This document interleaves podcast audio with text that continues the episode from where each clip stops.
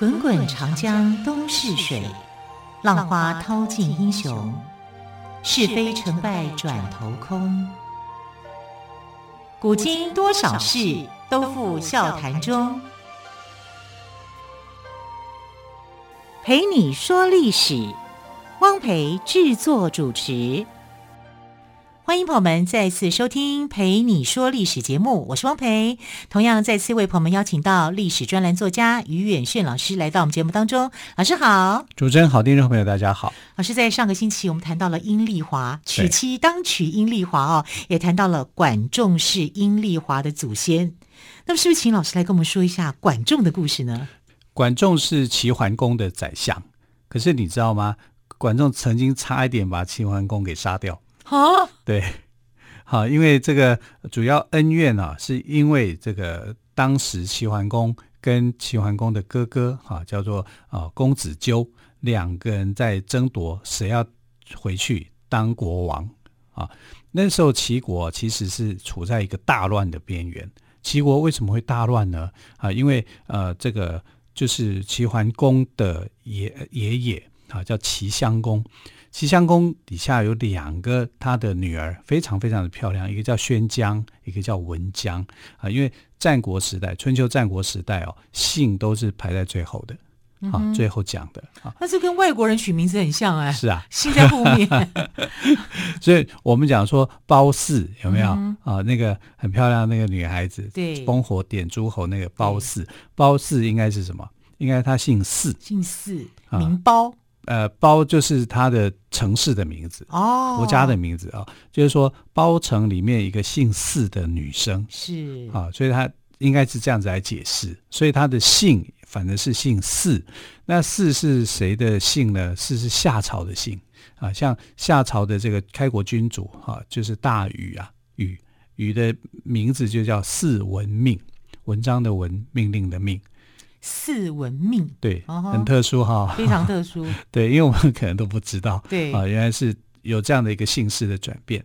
那在呃春秋战国这个时代，姓氏还没有定型的时候，其实这个姓啊是在后面的。那女孩子比较没有地位，所以她的这个呃她的名字可能是跟着这个丈夫走的，或者是跟着怎么样啊？所以她的呃齐齐僖公的两个女儿，一个叫宣姜。一个叫文姜，那宣姜跟文姜两个都是大美女。天哪，我想我叫老姜还是生姜？干姜，好开开玩笑。啊，那为什么她姓姜呢？姜子牙的封国嘛，嗯、啊，周朝大封天下的时候，姜子牙被封在齐国嘛，啊，所以他的这个后代子孙呢都姓姜嘛，所以叫啊另外一个名称叫姜齐，这跟战国的田齐啊有一些分开啊，因为后来是田氏篡齐嘛，就把原来姓姜的这个给赶走了啊，他就是这样子。那齐僖公的这两个女儿在《诗经》上面都有记载，好漂亮。啊，能够被写下来写成诗歌的，一定是绝世美女。那一定的啊。对，但宣姜很不幸啊，就是遇人不淑啊，所以他是很拍苗的，不好，命不好。那文姜呢？这个命不好是他自己找的啊。哦，为什么？因为他淫乱啊，他这个这个女孩子是有问题的啊。那为什么他会淫乱？他跟谁淫乱呢？他跟他的哥哥。啊，就是齐襄王，就是齐僖呃齐僖公的这个呃儿子啊，齐齐襄公，襄公继位以后，他就觉得我的妹妹这么漂亮啊，《诗经》上面都有记载嘛，非常漂亮，因为不是不是同不是亲母亲生的啊，是呃同父异母的这样的一个兄妹，所以呢，他就想占文姜为己有，就跟他。啊、就是就是发生了这种乱伦的事件啊，这在齐国是非常著名的一个事件啊，或历史上面讲叫文姜之乱。那文姜之乱到底怎么说？说什么东西？是因为呃，齐僖公把文姜要给她嫁出去。那齐僖公嫁出去的时候，第一个想到的人选是谁啊？是郑国。因为郑国那个时候，郑庄公有一个儿子哈，叫做呃姬乎啊，他们姓姬嘛哈，忽忽然的忽啊，姬乎是一个非常的高大帅气、男子气概很重的啊，所以齐僖公就想说，哎，能不能我们郑国来跟郑国结婚啊？结果郑国的这个世子非常的聪明他觉得说齐国是一个大的国家，我郑国是一个小的国家，小的国家跟大的国家结合，然后又是政治联姻啊，这种婚姻我觉得不好。齐大非偶，啊，齐国呢不是最好的一个伙伴。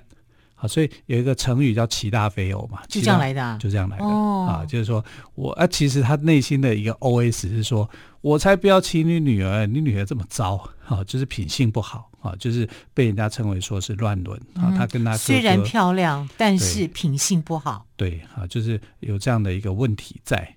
那呃，最后嫁给谁呢？最后她嫁给鲁桓公。鲁桓公，对对对，好，桓公啊，鲁桓公就娶了这个文姜，但鲁桓公娶了文姜，其实想要说让鲁国有一个大国可以依靠啊，会比较好一点。但没有想到说这个呃齐襄公哦，非常喜欢他的妹妹啊，因为等于算是情人呐、啊，对、啊，所以就一直想要他的妹妹呢，就是回到齐国。那回到齐国，你要理由啊。结果这个鲁桓公就不愿意让他的老婆出去，因为他也知道说他老婆是有问题的。这个传的已经齐鲁两国都知道，沸沸扬扬的。对，哈，就很很难过了，很很难去了。就后来因为齐僖公过世的关系，那你总要回去祭拜一下你的父亲嘛，所以他就找了一个理由，就去这个齐国了。呃，文姜就去齐国了，他把嫁到鲁国去了。啊，这下子到齐国以后，他的这个哥哥一定不愿意让他走，啊，就把他给留下来。他也不想走，啊，结果鲁桓公这这里就戴了一个很大的绿帽子啊，对不对？他就去这个齐国啊，要把这个老婆给找回来。结果呢，被这个齐襄公给杀掉了。哇，你看这是不是一个国际事件？对啊，对啊。啊，那你怎么可以去做这种事情？你跟自己的妹妹乱伦，然后把妹妹的丈夫给杀掉，杀了，然后被杀的鲁国呢？因为是一个小国家，他不敢不敢说怎么样，不敢吭声，不敢吭声。哈，后来就因为这样子，齐国就大乱，因为这个皇这个国王不行啊，这个齐襄公是一个坏的这个呃很坏的一个家伙啊，就后来内乱就把他给杀了。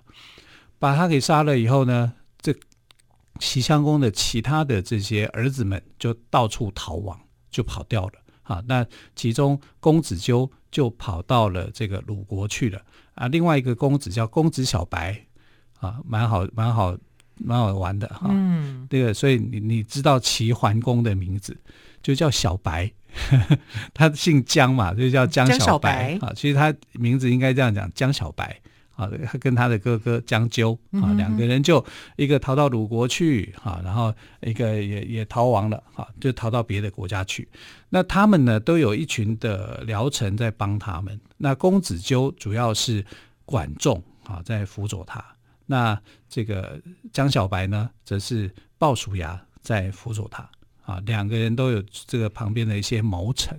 所以管仲呢，其实是站在哪里？站在敌对的一方，就公子纠这边嘛。公子纠这边，他是公子纠这边的一个谋士。谋士啊，那他当然是希望后来这个呃齐国的内乱平定了，内乱的平定以后，他们的这边大臣就希望说，哎，外面逃亡的两个啊，随便哪一个啦，回来都好了，反正国家现在正缺这个君主嘛。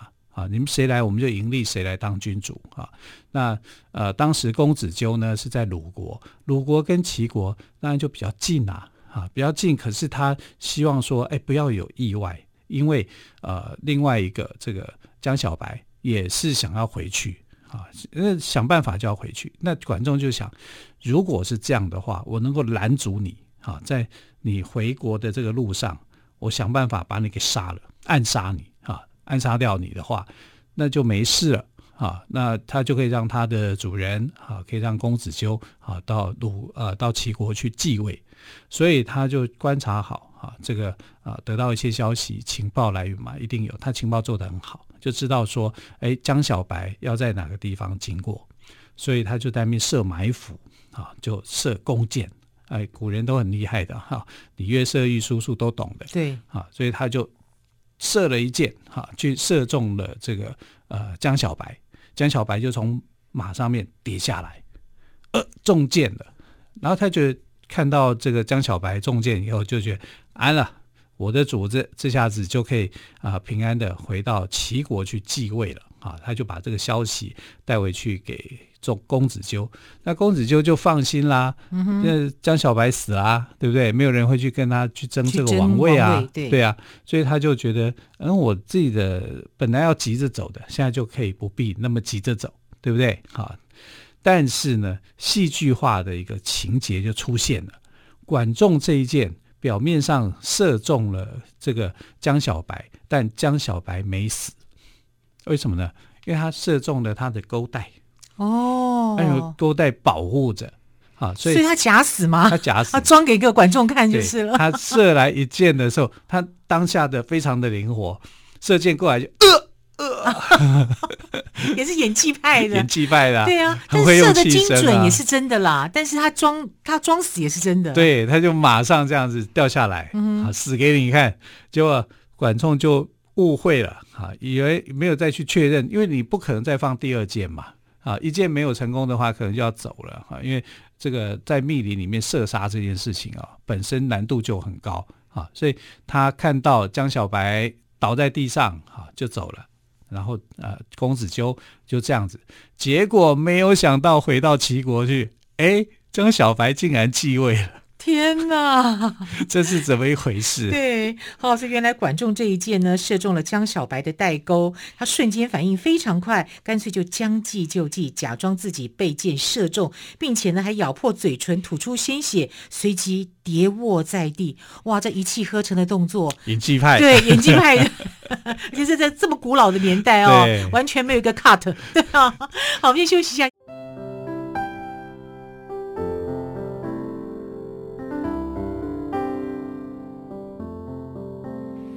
见台北的身影，拥有颗热情的心，有爱与梦想的电台，台北广播 FM 九三点一。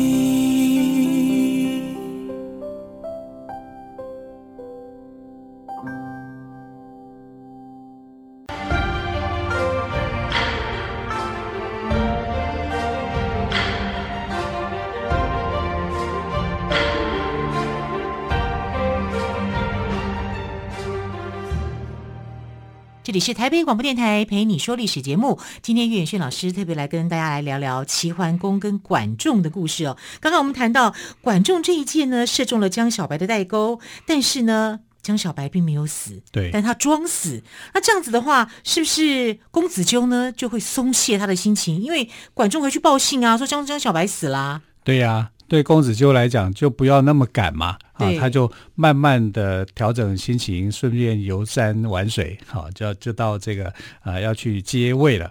结果没想到到齐国才发现啊。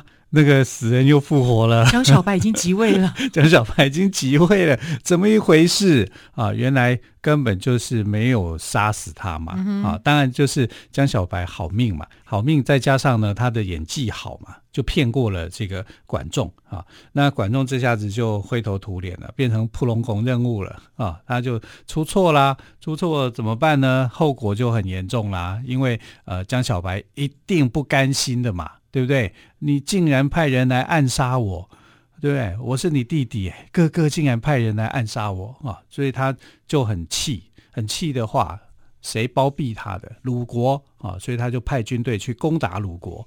鲁国这下子就本来想说，我把公子纠护送回齐国继位，他可以捞一些好处嘛。一定是这样想的，就没想到是江小白继位了，那他苦头就来了，就呃齐鲁两国啊就打了一仗啊，这一仗里面呢，当然就是江小白的复仇之战啊，所以说他就打败了，打败了怎么办呢？他就交出你要把公子纠给杀了。这样我才能平息我的怒火、怒气。对，就算是这是我哥哥，我照样杀，照样也要杀。嗯、因为在这个王位面前，你看这真的是没人性了哈。就呃，江小白就这样哈，就命令鲁国把公子纠给杀了，连带那个暗杀我的那个家伙叫管仲的，又给我送过来，宰了他，然后就这样用一个囚车把他给五花大绑啊，就要绑回齐国去。但是呢，哎，这个时候管仲的反应是不一样的啊，因为他会觉得说，大家都叫说，哎，你赶快逃走，想办法赶快逃好。然后那也没什么，就是这样啊，对不对？我已经犯了这个错，他愿意回去啊，就是啊、就是去审判也好，或者是处罚他也好，他心甘情愿的接受。那其实管仲为什么外表看起来、呃、很严肃，内内在其实他很轻松，他相信他的好朋友鲍叔牙一定会拯救他。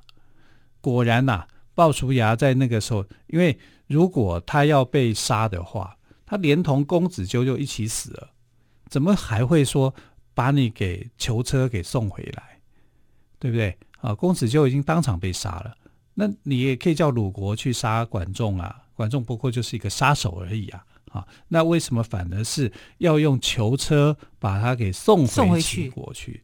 鲁国那时候也没有想到这件问题，好，为什么呃这个公子纠这么大号的人物，好，反而是要把他给杀了？那一个小小的人物，反而是要用囚车给送回去，这是很奇怪、不合逻辑的一件事情。原来啊，鲍叔牙已经跟这个江小白，哈，就是后来的齐桓公讲了，就是说，如果你只想要当一个王，啊，就是在齐国里面称王，那用我鲍叔牙就够了，我一个人的能力，我就可以撑起，我就可以帮你。可是如果你的志向，你是要成为这个所谓称霸天下的这个霸主，霸主，那你一定要用管仲。管仲这个人可以帮助你称霸天下。哦，那对齐桓公来讲心动了。对啊，齐桓公心动了。对对对，因为其实齐桓公是本来要杀掉管仲的，连同公子纠一起杀嘛。因为管仲要刺杀他呀。对呀、啊，这。我我怎么怎么可能说我会放你呢？所以他用了一个很好听的名目，就是因为这个人杀我，所以我要亲自审判他，我要怎样怎样啊？就用这个，这不合逻辑。合逻辑的话，应该是两个人我都应该要杀掉的，公子纠也要杀，管仲也要杀。为什么管仲反而是要坐着囚车回来？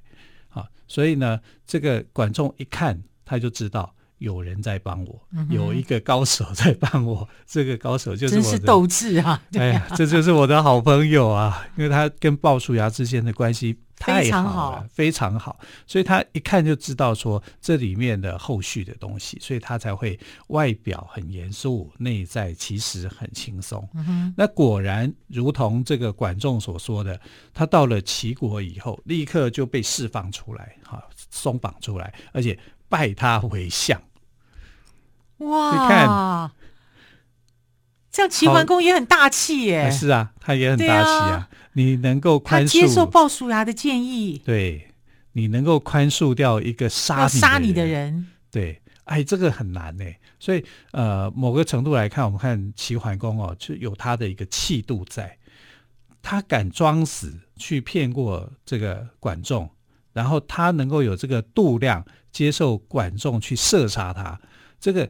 在某个程度来讲，哈，因为齐桓公不是一个说真的认真的讲，他不是一个真正很好的一个王，但是呢，他这个展现出来的一个气度啊，那个野心，的确是有一个好像当王的那种资格，对不对？而且他有这个度量，有这种王者风范的感觉。对对对，当然是因为他接受了呃鲍叔牙的建议，而且鲍叔牙那段话让他很心动，就说为什么？这个不杀他，因为他可以帮你称霸。